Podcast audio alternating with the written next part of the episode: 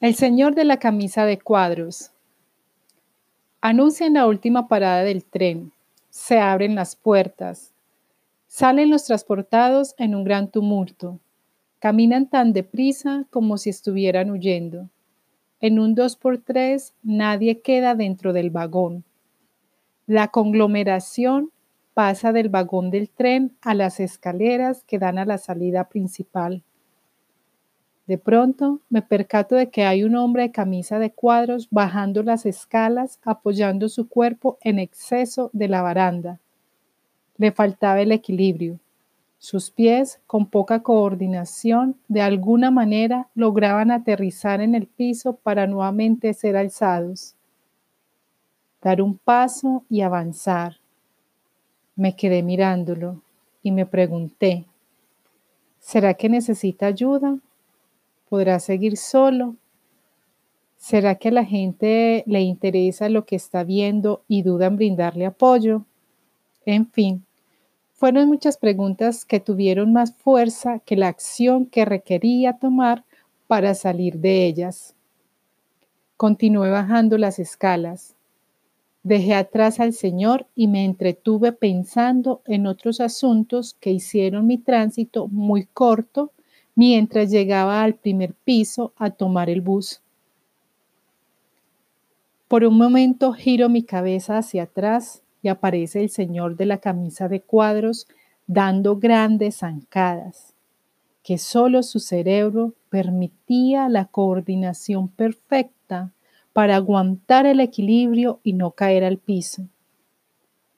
Se veía avanzar a gran velocidad, se iba para un lado y para el otro. En ocasiones buscaba equilibrarse apoyando su mano en los buses que estaban estacionados. Llegó un momento en que caminaba con tal rapidez que estuvo a punto de caer. Esto al parecer fue una señal para él. Inmediatamente buscó la orilla donde había una pared. Apoyó su mano derecha se puso al frente de ella, se limpia el sudor y parecía establecer un diálogo. Nuevamente trató de avanzar sin establecer el descanso suficiente. Dio un paso más sin que su ritmo terminara de establecerse. Nuevamente quedó enfrente a la pared. Se limpia el sudor jadeante al principio, con dificultad logra establecer su respiración después de varios minutos.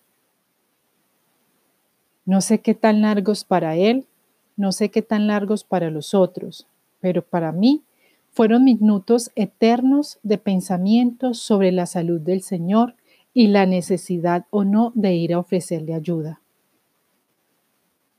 Al fin se recuperó, Nuevamente empieza su marcha que solo su cerebro entendía la perfecta coordinación que mantenía el caminar diferente a la de los demás. Da otro paso y observa una banca. Con gran pericia se sienta. Parecía cansado. No llevaba tres minutos cuando al lado de la banca se estaciona una señora con un bebé en brazos. Inmediatamente su cuerpo reacciona, se pone en pie a su manera y le dice, Dama, siéntese por favor. ¿Qué hubieras hecho tú? Reflexión. Las enfermedades neurológicas afectan nuestro cerebro, afectan la rutina diaria de cientos de personas y familias pero el hombre de la camisa de cuadros no se afectó su decisión de ser independiente y de hacerle frente a la mirada atónita de más de una persona, como me sucedió a mí.